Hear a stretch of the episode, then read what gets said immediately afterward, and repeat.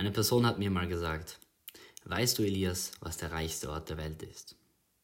Und ich dachte, hm, keine Ahnung, vielleicht die Bank. Und er sagte, nein, nein, es sind keine Banker, es sind keine reichen Personen. Der reichste Ort der Welt ist der Friedhof, denn dort sind am meisten Träume begraben. Dieser Podcast, der Go for Your Dreams Podcast, ist da, dass du deine Träume nicht begraben musst. Du lernst von erfolgreichen Personen durch Interviews, wie du es schaffen kannst, deine eigenen Träume und Ziele zu verwirklichen, um das Leben zu leben, das du verdienst. Ich wünsche dir viel Spaß, Entertainment und persönlichen Wachstum.